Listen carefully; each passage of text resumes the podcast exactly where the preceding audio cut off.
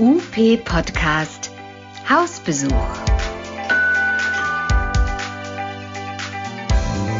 Was macht ihr so? Und was machen eigentlich die anderen? In dieser Reihe geht es ums Kennenlernen, ums Impulse geben und ums über den Tellerrand schauen. Was kennzeichnet eure Praxis? Was ist euer besonderer Schwerpunkt, eure Motivation und euer Antrieb?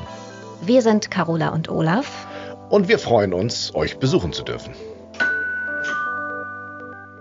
Hallo, wir freuen uns auf ein neues Gespräch mit einer netten Praxisinhaberin. Und ihre Praxis ist keine, die man durch die Tür betritt, sondern vielmehr könnte man sagen, sie ist die Praxis, die durch eure Tür tritt. Wir sprechen heute mit Julia Waldecker von Physiomobil. Hallo. Hallo, ja, vielen Dank für die Einladung. Ja, Julia, auch von mir nochmal Hallo. Du bist ein bisschen anders unterwegs als die meisten Kollegen bei uns. Und das finden wir so spannend, dass wir gesagt haben, da wollen wir doch mal ein ganz klein bisschen mehr drüber erfahren. Ähm, wir machen das immer so. Wir werden dir drei Begriffe mit dem gleichen Anfangsbuchstaben an den Kopf werfen und äh, du darfst einfach mal, einfach mal sprudeln lassen. Ich glaube, aufgrund deiner, deiner Tätigkeiten ist das überhaupt kein Problem und wir freuen uns schon sehr tatsächlich, was dabei rauskommt. Bist du einverstanden und bereit? Ich weiß nicht, ob ich bereit bin, aber einverstanden auf jeden Fall. Na schön. Wir fangen auch ganz einfach an. Wir haben für dich ausgesucht den Buchstaben A. Okay. Und da werfen wir dir einfach mal den Begriff Arbeitsplatz vor die Füße. Und was fällt dir dazu ein? Ähm, ja, mein Arbeitsplatz ist sehr unterschiedlich, würde ich sagen. Weil ich bin, so wie Carola das, ich, das war eine wundervolle Einleitung einmal, danke noch dafür. ähm, ich, ich bin da, wo meine Patienten sind. Und ähm, ich glaube, das ist das, was mich von den meisten Therapeuten unterscheidet, dass ich halt zu 100 Prozent zu meinen Patienten nach Hause gehe. Eine andere Situation kenne ich gar nicht. Ich gehe bei denen durch die Tür und fange da an zu arbeiten. Und dementsprechend ist mein Arbeitsplatz halt sehr unterschiedlich. Er kann ganz wundervoll sein. er kann auch so sein, dass alle anderen rückwärts wieder rausgehen würden. Aber das gehört dann dazu, ne? Also, wie der Name bei dir ja schon sagt, ne, Physiomobil, du machst rein Hausbesucher. Ja. Also etwas, was bei anderen zunehmend eher runtergefahren wird. Merkst du das? Dieses andere machen weniger? Machst du automatisch dadurch mehr? Ja, ich merke es. Ich merke es total. Ich bin ja hier auch in der ländlichen Gegend angesiedelt. Ich decke zwar zu 90 Prozent äh, meine Hausbesuche mit Patienten in Kiel ab, weil ich da einfach angefangen habe, als ich mich selbstständig gemacht habe. Aber gerade hier aus unserer Umgebung bekomme ich immer mehr Anfragen, wo es dann heißt, ja, die haben gesagt, ich kann in drei Monaten nochmal nachfragen, teilweise bis zu einem halben Jahr. Und da ist dann für mich einfach immer das Problem, dass ich eben aufgrund dieser Spezifikation auf den Hausbesuch halt eine Privatpraxis habe. Ich kann gar nicht nicht jeden Patienten annehmen, der bei mir anfragt. Wenn ich das täte, ich, ich platze so schon aus allen Nähten, aber dann wäre es noch extremer. Ne? Das ist für mich ganz bitter, wenn ich den Leuten dann sagen muss, ja, ist schön, dass Sie mich gefunden haben. Hätten Sie mal drei Sätze weitergelesen. Es ist halt Privatpraxis und ich kann Sie nur annehmen und betreuen, wenn Sie es dann als, auch als Kassenpatient kann man es ja selber zahlen. Ähm, aber das können sich die wenigsten leisten. Mhm. Wie kam es dazu? Also hast du vorher in der Praxis regulär gearbeitet und dann irgendwann gesagt, boah, nee, diese Mühle, das ist nichts für mich. Ich möchte eigener Chef sein und äh, nicht eigene Räume haben müssen? Oder was war so für dich die Motivation? Ich war in der Tat nie in der Mühle. Ich kenne das Arbeiten an der Bank nicht. Ich habe vor knapp elf Jahren ja mein Staatsexamen gemacht bei äh, der Lubinus-Schule und habe danach direkt das große Glück gehabt, mit einer ganz tollen Chefin in einem Team anfangen zu können. Wir haben nur Heim- und Hausbesuche gemacht. Ne? Habe von ihr ganz, ganz viel gelernt, was das strategische Arbeiten angeht, sich selber zu organisieren, wie man mit den Patienten umgeht, wie man mit Ärzten und Pflegern umgeht und ähm, habe dann mit ein, zwei Zwischenstopps nach der Schwangerschaft für mich festgestellt, ich möchte nicht wieder für irgendwen anders wirtschaften, weil am Ende nie das dabei rumkommt. Weder, also gerade da, wo ich vorher gearbeitet habe, an Wertschätzung war es nicht so wirklich schön und habe dann das große Glück gehabt, dass ich eine Kollegin hatte, die gesagt hat, ey, mich stört das überhaupt nicht, wenn du dir parallel was eigenes aufbaust. Ich hätte dich einfach gerne 20 Stunden die Woche mit in der einen Einrichtung, da bräuchte ich dich. Würdest du das machen? Und dann habe ich das halt aufgeteilt und habe parallel zu diesen 20 Stunden die Woche, die ich für sie Hausbesuche gemacht habe, mir meinen eigenen Patientenstamm aufgebaut und so ist es dazu gekommen. Ich habe bei anderen gesehen, die halt viel Heim- und Hausbesuch gemacht haben, die haben sich dann irgendwo eine Praxis hingestellt und die Räume wurden nicht genutzt. Wozu soll ich das machen? Das sind nur Kosten, die da stehen. Und ähm, da könnte ich jetzt aus einem früheren Podcast von euch zitieren, dass das, was man sich in so eine Praxis reinstellen muss, absoluter Irrsinn ist teilweise. Das bringt mich gleich genau zu dieser Frage. Also was hast du alles, was du elementar immer griffbereit haben musst und was irgendwie an einem bestimmten Ort auch immer ist, damit es gleich zack da ist, von Hausbesuch zu Hausbesuch und was ähm, vermisst du vielleicht auch ganz doll, weil du sagst, oh, das wäre jetzt super in einer festen Praxis, hätte ich das. Ich fange mal hinten an. Das, was ich ganz oft vermisse, ich vermisse eine Beinpresse. Ich liebe die Beinpresse und für viele Patienten wäre sie so großartig, aber ich kann keine Beinpresse mitnehmen. ja, also erstens, ich liebe sie selber auch für mich und für die Patienten wäre sie einfach so groß, gerade im geriatrischen Bereich. Ähm, in der Neuro auch. Und das ist halt das Klientel, was ich ja meistens abdecke. So, und dann mhm. äh, ein Gehbarren, ein richtiger Gehbarren, der wäre auch toll. Ähm, was habe ich immer dabei? Ich habe Desinfektionsmittel, sowieso schon immer, auch vor Corona, immer ähm, mit in der Tasche. Und ja, so komisch das klingt, Luftballons. das mhm. war's. Also ich habe noch ein bisschen mehr mit im Auto. Klar, ich habe so ein Stabikissen, ich habe ein Therapiekreisel ähnliches Gedöns, ich habe äh, Boxhandschuhe mit Pratzen, ich habe jede Menge Terrabänder, Bälle. Ähm, ich habe neulich jetzt eingekauft, auch solche solche Hanteln, wo man Wasser reinfüllen kann. Also ein Gedöns halt, ja, habe ich mit. Und dann gucke ich immer, was brauche ich gerade.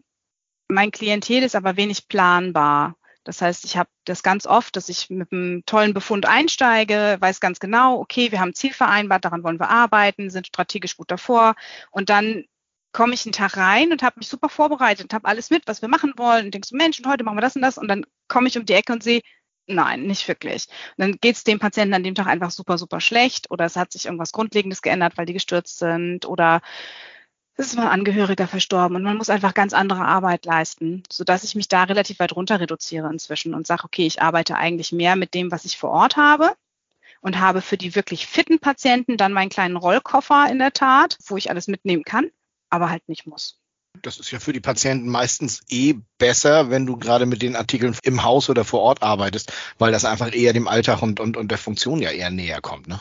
Ganz genau. Und das ist ja so auch mein Ansatz, dass ich sage, okay, wir gucken im Alltag, wo das Problem sitzt. Denn ähm, sagen wir mal ehrlich, die Patienten, die einen Hausbesuch brauchen, deren Problem sind nicht fünf Grad mehr Dorsalextension für einen besseren Absprung, sondern da geht es darum, komme ich alleine vom Klo hoch oder nicht. Und mhm. dementsprechend sind das Situationen, wo ich arbeite. Dann, dann erklär mir jetzt bitte mal ganz schnell, wie passt da der Luftballon und der Boxhandschuh rein? Ähm, den Boxhandschuh nehme ich gerne bei Parkinson-Patienten, weil die dann, das Boxen ist ja so eine schöne motorische Abfolge, dass die das koordinativ eigentlich ganz gut hinkriegen, mal ganz vom Frustabbau. Ja, das heißt, das ist auch was, was da gerne genommen wird. Und den Luftballon, den nutze ich entweder zur Atemtherapie, was jetzt gerade bei vielen halt auch wichtig war ähm, über Corona, da waren viele Patienten dabei, die an Corona erkrankt waren und dann habe ich den für die Atemtherapie mitgenutzt. Oder auch wirklich ganz simpel, das klingt so blöd, aber setz mal einen geriatrischen oder neurologischen Patienten frei an die Bettkante und spiel mit dem Luftballontennis. Einfach nur Luftballon hin und her spielen. Die müssen sich so viel dynamisch stabilisieren. Das ist ein so tolles koordinatives Training und die haben eine Mordsgaudi dabei. Also die haben wirklich viel Spaß, die lachen, die können das gar nicht, gar nicht genug von kriegen. Das ist wirklich schön. Und es ist halt eigentlich immer dabei. Du kannst es dann auch da lassen, um irgendwelche Kräftigungsübungen oder so noch zu zeigen. Das passt ganz gut. Es ist wahrscheinlich auch unheimlich schwierig, nicht diesen Reflex zu haben von, da kommt ein Luftballon, den muss ich jetzt fangen oder den muss ich jetzt gleich wieder zurückpritschen, äh, wie auch immer man da sagt an der Stelle. Ja. So, ne? ja, ja, es hat echt einen hohen Aufforderungscharakter. Und ich könnte mir vorstellen, dass das auch einen großen Reiz deiner alltäglichen Arbeit ausmacht, dass du immer in der Situation neu checken musst, was habe ich hier? Aha, aha, das ist die Situation, das ist der Patient, das sind die Gegenstände, die um mich rum sind, oder? Ja, also es macht es unfassbar abwechslungsreich. Ich kann im Prinzip äh, morgens losfahren, wie gesagt, mit einer Idee zu jedem Patienten, so da und da war unser Stand und das wollen wir weitermachen. Und ja, nach der Hälfte des Tages denke ich mir, warte mal, was war nochmal mein Plan? Weil ich halt wirklich ganz genau gucken muss. Und gerade Neuaufnahmen sind dann immer ganz besonders spannend, weil man ja, man geht ja zu den Leuten wirklich nach Hause. Das ist ja nochmal eine ganz andere Offenbarung, die man da hat. Also ich kann mir persönlich gar nicht vorstellen, wie man einen Patienten haben kann und man geht in ein Zimmer. Dieses Zimmer habe ich gestaltet, ja, mit meiner Behandlungsbank und mit meinen Geräten. Und da kommt ein Patient rein. Der würde mir ja viel zu wenig erzählen. Wenn ich zu dem reingehe, alleine diese Wohnung, dieses Haus, das Grundstück, was ich drumherum vielleicht sehe, im schlimmsten Fall halt das Zimmer im Pflegeheim, das sagt mir so viel über den Patienten und seinen ganzen sozialen Hintergrund.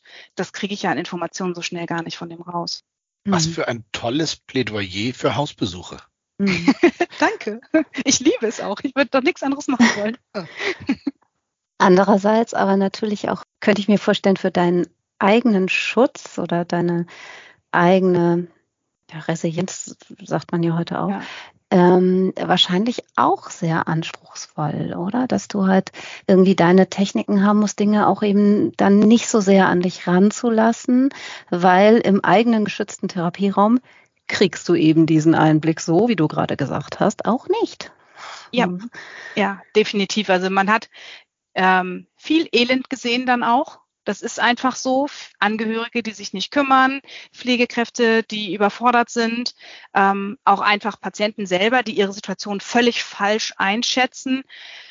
Das muss man lernen, das so ein bisschen, ja, dann halt auch hinter dieser Haustür wieder zuzumachen. Also rauszugehen und zu sagen, so, ich bin da jetzt raus. Das ist nicht meine Welt. Ich lebe nicht in diesen Umständen, sondern dann zu sagen, okay, das, was therapierelevant ist, das nehme ich mit. Da muss ich filtern und alles andere lasse ich da.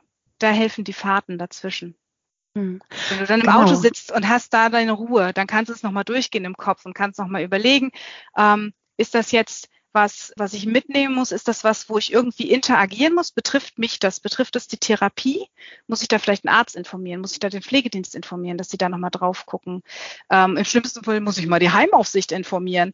Das sind so Sachen, die kann ich dann nochmal abchecken. Da habe ich meine Rasterliste im Kopf. Ich meine, ich mache das jetzt ja zwar selbstständig noch nicht so lange, aber insgesamt schon seit meinem Staatsexamen, also über zehn Jahre, genau so.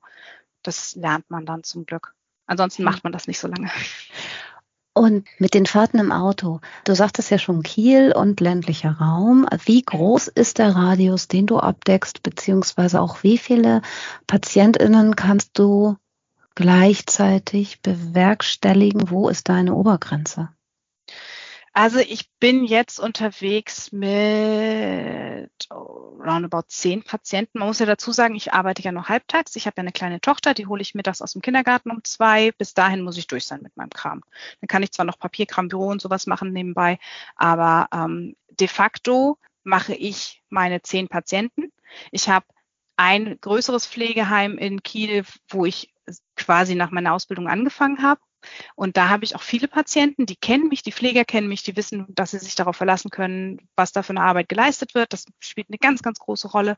Dann sind die auch kooperativ und arbeiten mit. Und die Ärzte, die da ein- und ausgehen, die kennen mich, die wissen ganz genau, wenn ich sage, ich möchte da noch eine Folgeverordnung haben, dann läuft das auch, weil die wissen, da wird was getan. Und das macht ganz viel aus da muss man einfach seine Routen und so auch gut planen. Das, also ich habe von hier aus gesehen, ähm, ich habe einen Patienten in Probsterhagen, in Preetz, ich habe Patienten in Kiel. Das ist so der Radius, den ich fahre und gucke, dass dann nicht maximal 20 Minuten zwischen zwei Patienten fahre. Wer weiß, welche Orte du jetzt gerade genannt hast, der weiß schon, dass das ein ganz schöner Ritt ist und nicht mit dem Fahrrad zu bewältigen ist. Nein, das sprachst, definitiv leider nicht. Du sprachst eben gerade vom Lernen und da fällt mir doch noch ein weiteres Wort mit A ein, um mal weiterzukommen. Und zwar werfe ich dir mal das Wort Anfänger vor die Füße. Meinst du meine Anfänger? Zum Mach Beispiel? was draus. Mach was draus. Ähm, ja, ich habe ja neben meiner Tätigkeit für meine eigene Praxis im Februar, März 2020 angefangen für die Lubinus-Schule zu arbeiten als Honorardozentin und habe dann meine Anfänger bei mir mit auf Station. Das heißt, ich betreue die in der Uniklinik in Kiel auf der allgemeinchirurgischen und auf der Herz-Gefäßchirurgischen Station. Und das ist auch eine ganz, ganz schöne Abwechslung, weil ich da nochmal ganz anders gefordert werde von denen. Die stellen mir Fragen, da kommst du, da kommst du nie drauf. Da kannst du dich noch so vorbereiten. Plauder mal aus dem Nähkästchen äh, wenn man ein äh, Stück von der Lunge entfernt, ähm, was passiert denn dann da? So, dann denkt man sich so, ja, wie, was soll denn da passieren? Da, hä, was meinst du damit? Oder ähm, wenn man da jetzt ein Stück vom Darm entfernt, was passiert dann mit dem Rest? Das sind Fragen, die sind für mich so logisch geworden, dass, also ich, ich weiß einfach, was da passiert und da denke ich nicht mehr drüber nach. Und dann kommt da so ein Schüler um die Ecke und sagt dann so, ja, und wie Und wenn die jetzt da, also wenn die jetzt da so ein, so ein Stoma haben am Darm, gehen die denn dann trotzdem noch aufs Klo? Ähm, ja, Sie haben ja noch eine Blase, die Sie entleeren müssen, oder was meinst du jetzt? Also das sind welche Fragen. ja, natürlich sind das logische Fragen, das sind so Patientenfragen, ne? Aber da denkst du, da denkst du halt bei einem angehenden Physiotherapeuten nicht dran. Mhm. Ganz kurz für diejenigen, die äh, Lubinos Schule, das ist tatsächlich, das ist immer so ein bisschen mit Historie verbunden, ist immer die war tatsächlich die erste deutsche Lehranstalt für Heilgymnastik und existiert jetzt seit 122 Jahren, glaube ich, wenn ich richtig recherchiert habe. Ähm, Kommt hin. Ja, genau. Also da steckt schon, steckt schon ähm, Historie drin, aber dann auch, glaube ich, viel Modernes. Was mich interessiert, wenn du so sehr schwärmst für diese Hausbesuchsgeschichten, diese Abläufe, schaffst du es trotzdem auch noch Kollegen zu auszubilden, die Bock auf Praxis oder Bock auf Klinik haben? Oder werden das alles äh, junge Therapeuten, die in die Hausbesuchsbranche wechseln? Das wäre mir natürlich das Allerliebste, weil es von uns viel zu wenige gibt. Aber nein, ich schaffe das trotzdem, weil ich halt, ähm, ich habe schon den Anspruch, mir die Leute, also die Schüler, es sind ja junge Erwachsene, teilweise auch inzwischen ein bisschen ältere Erwachsene mit dazwischen, die anzugucken und die so zu nehmen, wie sie halt sind. Und es ist auch bei weitem nicht jeder als Hausbesuchstherapeut geeignet, weil da musst du auch aus einem gewissen Holz geschnitzt sein, ja. Und da hast du dann die jungen Mädels, die das gerne machen wollen und die dann da relativ verschüchtert noch vor einem Patienten stehen und die du dann erstmal ein bisschen ja, aufpäppeln musst, damit sie sich dann trauen, eine Tür aufzumachen. Und dann hast du da aber auch die jungen Kerls, die eigentlich sagen, ja, was ich will sowieso zum Handball und da die Nationalmannschaft betreuen und so. Und dann sagst du, ja, nee, ist klar, mach du mal erstmal. ne? Man muss die wirklich individuell alle angucken und dann ähm, sehen, wer kann eigentlich was und damit gehen.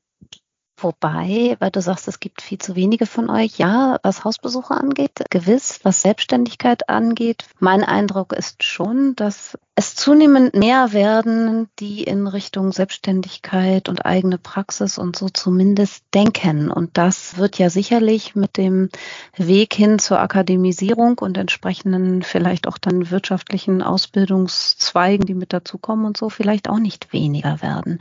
Wie siehst du das und wie schätzt du das ein? Ist das gut? Nicht gut? Äh, das ist lustig, weil die, das Gespräch hatte ich letzte Woche mit meinen Schülern auch. Da hieß es dann auch, na ja, dann bleibt einem ja nichts anderes übrig, als sich selbstständig zu machen. Wenn man sich das so anguckt, was man dann, dann nachher verdient und wie die Taktungen sind und keine Ahnung und was nicht eins. Und dann bin ich immer die Dove, weil im Unterrichtskontext kommt das erst später. Das heißt, ich betreue meine Schüler im Mittelkurs, dann sind die so das, das erste praktische Jahr. Aber diese ganze Berufskunde und wie man abrechnet und all das mal erst im Oberkurs. So, und dann sitze ich dann, bin die Dove, die dann einmal aufklärt, wie so das echte Leben ist. Ne? So, pass mal auf, dann rechnen wir jetzt mal durch. So und so viel Euro kriegst du von der Krankenkasse für 20 Minuten behandeln. Das ist eigentlich auch schon zu viel an Minuten. 15 Minuten wären viel wirtschaftlicher und dann gehe ich das einmal alles durch. Da musst du noch Krankenkasse bezahlen, du musst in die Rentenversicherung einzahlen, solange wie du halt keine Angestellten hast, bist du dafür als Therapeut äh, leider vorgesehen, muss so sein und so weiter und so fort. Dann geht die Kinnlade immer weiter runter und dann sage ich so, und jetzt tust du mir einen Gefallen, nimm diesen Gedanken und behalt den bitte, weil sich selbstständig zu machen ist was Großartiges. Aber du musst es halt auch, du musst es können. Ja, man muss da, gerade Corona hat den Solo-Selbstständigen und den kleinen Praxen so viel abverlangt. Ich meine, ich war de facto zwölf Wochen arbeitslos. Und es hat sich ja keine Sau drum gekümmert. Das, ähm, ich konnte nicht in die Pflegeeinrichtungen. Ich durfte die Hausbesuche zwar machen, aber zu dem Zeitpunkt hatte ich nicht so viele periphere Hausbesuche. Das waren eigentlich alles Pflegeeinrichtungen, wo ich hin bin. Das war eine ganz, ganz grausige Zeit. Und ich kann es nachvollziehen, dass viele junge Leute diesen Beruf lernen, denken, dass sie alleine besser dran sind, weil sie halt keinen Chef haben, für den sie arbeiten, weil sie selber entscheiden, wie es läuft. Das System funktioniert aber so noch nicht. Zumindest nicht für alle. Glaube ich nicht. Da sind wir beim Thema Ausbildung und, und äh, Curriculum. Dieses wirtschaftliche Denken, Selbstständigkeit und so weiter kommt doch eigentlich viel zu kurz, ne? Oder wie siehst du das? Äh, Ganz genauso, definitiv. Ich habe ja nun das große Glück, dass ich in meinem ersten Leben, sage ich immer gerne so, ich bin gelernte Sport- und Fitnesskauffrau. Das heißt, ich habe eine kaufmännische Vorbildung. Ich weiß, wie man eine Gewinnrechnung macht. Ich weiß, wie ich mir ausrechnen muss, wie hoch muss ich denn meine Tarife setzen, damit ich meine Kosten gedeckt bekomme. Ähm, das lernen die Schüler in der Ausbildung gar nicht. Und das fehlt. Und es bleibt zu hoffen, dass das mit der Ausbildungsreform in irgendeiner Form, vielleicht so ein ganz kleines bisschen, dann kommt. So ein bisschen vielleicht. So, mit Blick auf die Uhr, man kann ja immer weiter und so, aber. es fehlt noch ein A, oder? Genau, es fehlt noch ein A. das ist nicht aber. Aber die Affinität. Wir hatten vorhin ja schon mal das Ganze gestreift. Also wie empathisch muss man sein, wie sehr muss man sich auch schützen und so. Wenn du jetzt Affinität hörst, was fällt dir dazu ein? Ja, man, man muss schon eine gewisse Affinität im, im wirklich haben zu den Leuten, also sich, sich auf diese Leute so einzulassen. Ne? Das kann halt wirklich einfach nicht jeder. Es gibt Leute, die möchten gerne, der Patient kommt zu mir, der kommt zu mir mit seinem Problem und der nimmt es aber bitte auch wieder mit. Ja, ich tue so ein bisschen was für ihn im Rahmen meiner Möglichkeiten, hoffentlich auch für ihn sehr gewinnbringend, aber er nimmt es dann wieder mit. Und wenn ich zu meinen Leuten nach Hause gehe, dann wird man gerade weil es viele Dauerpatienten sind, man wird so ein bisschen Teil der Familie und da muss man wirklich eine Affinität für haben. Ich lerne die Ehepartner kennen, ich lerne teilweise die Kinder kennen, dann kriegt man irgendwie was mit, ja, der und der hat Geburtstag oder der und der ist verstorben. Das sind ja Dinge, die du, ähm, die du aushalten musst, die du auch mögen musst, wirklich. Und wenn man, wenn man das nicht mag, dann soll man das auch nicht tun, weil das, das merkt man leider wir gucken ja vorher auch immer so ein bisschen natürlich äh, auf den Internetseiten derer, mit denen wir so reden und haben bei dir nämlich noch eine Affinität gemeint feststellen zu können. Ja. Weil bei dir so Sachen stehen wie Tai Chi, Qigong, Nordic Walking und so. Ja. Das, da haben wir uns so gefragt, äh, wie stark beruflich ist das? Wie stark ist diese Affinität vielleicht auch privat, persönlich? Beim Tai Chi und Qigong war es in der Tat so, dass ich mir gesagt habe, ich möchte es einfach richtig lernen und wenn, weil man es richtig lernen will, dann lernt man es so, dass man es anderen Leuten beibringen könnte. Ähm, deswegen habe ich da die Ausbildung angefangen und nehme das aber auch mit. Also gerade mit meinen Schülern mache ich auch zwischenzeitlich immer mal so Workshop-Geschichten im Bereich Qigong, dass die für sich selber auch was haben, was die runterfährt, weil es auch in der Ausbildung einfach rasend stressig sein kann. Und man muss ja auch erstmal lernen, sich abzugrenzen. Dass die da eine Möglichkeit haben. Eine andere Kollegin von mir, die macht Yoga mit denen, so dass sie einfach so verschiedene Möglichkeiten auch kennenlernen. Ähm, das Tai Chi mache ich hauptsächlich für mich selber. Die Idee war mal da, das im Sinne eines größeren Kurses anzubieten für zum Beispiel Parkinson-Patienten im Frühstadium oder so. Das heißt, das auch beruflich mit reinzunehmen. Ähm, hat sich aber durch unseren Umzug aufs Land dann einfach zerschlagen, weil hier das Kiel ist eher Ballungszentrum, aber da dann Räume dafür zu bekommen, ist ein bisschen schwieriger. Und hier hätte ich zwar die Möglichkeit, an Räume zu kommen, aber ich hätte halt die Gruppengröße nicht, dass sich das irgendwie wirtschaftlich lohnt. Ne? Und das mit dem Nordic Walking, ja, das war auch größer geplant, als es dann endgültig wurde. Manchmal hat man tolle Ideen und denkt, oh, damit gehe ich dann ran. Und die Idee dahinter war in der Tat, dass man Präventionskurse anbietet für Pflegeeinrichtungen. Das war ein ganz großes, das brannte mir total auf der Seele, weil wenn man so eng mit den Pflegekräften zusammenarbeitet, man einfach mitbekommt, wie die auch körperlich unter ihrem Job teilweise leiden. Und ich habe ein äh, komplettes Konzept geschrieben. Das ist auch durchgegangen als extra Rückenschule für Pflegekräfte. Und da sollte halt Nordic Walking ein Teil sein. Da waren Transferschulungen mit dabei, ganz viele Rückenschulelemente als solches. Ja, wenn der Markt das nicht will, dann sitzt er auf deinem Konzept. Ne? Und äh, so ist es leider. Die Pfleger die Pfleger und Pflegerinnen waren total enthusiastisch und fanden das total gut und hätten das gerne gemacht, aber die Unternehmen wollen es halt nicht finanzieren. Da hm, nicht so im Geld. Sinne der beruflichen Dings hier. Gesundheitsförderung? Altersvorsorge hätte ich fast gesagt. ja, Gesundheitsförderung. Betriebssport. ja, ganz genau, ganz genau. Also es gab Einrichtungen, die es mal angefragt haben, dann haben sie gehört, was das kostet und dann haben sie gesagt, nee, dann doch nicht. Weil umsonst kann ich das natürlich auch nicht machen, aber meine Tarife sind jetzt auch nicht horrende. Also. Mhm selbst wenn man das dann über die Kassen gefördert kriegt, ähm, war denen das dann wieder zu viel Aufwand, weil man dann das Personal ja freistellen muss für diesen Zeitraum. Und ja, ist ein schwieriges Thema. Kann man sowas in heutigen Zeiten nicht auch digital lösen? Irgendwie, dass du auf der einen Seite und die Truppe auf der anderen Seite Übungen macht? Das geht natürlich nicht mit Nordic Walking, ist mir klar. Aber ja, also ich, ich wäre da zu sämtlichen Schandtaten bereit gewesen. Es ist halt echt super schade, dass da nichts passiert. Ne? Hm. Apropos passieren. Das ist, wird ja auf politischer Ebene ein bisschen was hoffentlich passieren. Ähm, was erwartest du, was eventuell für unsere Berufsbilder, äh, und damit meine ich nicht nur die Physiotherapie, sondern sämtliche Heilberufe, was uns voranbringt? Würde mich noch mal so ein kurzer Ausblick äh, interessieren. Ich muss ehrlich sein, ne, ich bin da verhalten optimistisch. Das ist in den letzten Jahren hatten wir immer mal so Wellen, ne? Immer so Wellen, wo dann sich viele engagiert haben. Es haben viele gemacht, oh ja, und jetzt nochmal und alle und so richtig und dann war wieder nichts mehr. Und dann kam wieder so eine Welle und dann war wieder nichts mehr. Und ja, mit diesem Termingesetz von dem Herrn Spahn, das ging da, ja gut, da hat dann mal einer was versucht. Aber ich setze auf den Lauterbach nicht so richtig, muss ich ehrlich sagen. Ich bin da bin kein Fan. Tut mir leid, Herr Lauterbach, falls Sie das hören. Ich bin kein Fan. Wir sind uns sicher, er gehört zu unseren Hörern. Ja, und vielleicht fühlt er sich dann ja nicht nur angesprochen, sondern auch angespornt, was zu ändern. Wenn, dann müsste man auch wirklich, also das ist eine so umfassende Änderung, die nötig wäre. So von den Wurzeln her. Ähm, das sehe ich irgendwie nicht. Mhm. Es wird dann wieder nur so oben oberflächlich rumgedoktert. Hier ein Loch gestopft, da ein Loch gestopft und dann sprichst du es am nächsten Ende raus. Herr Lauterbach und alle anderen Hörer.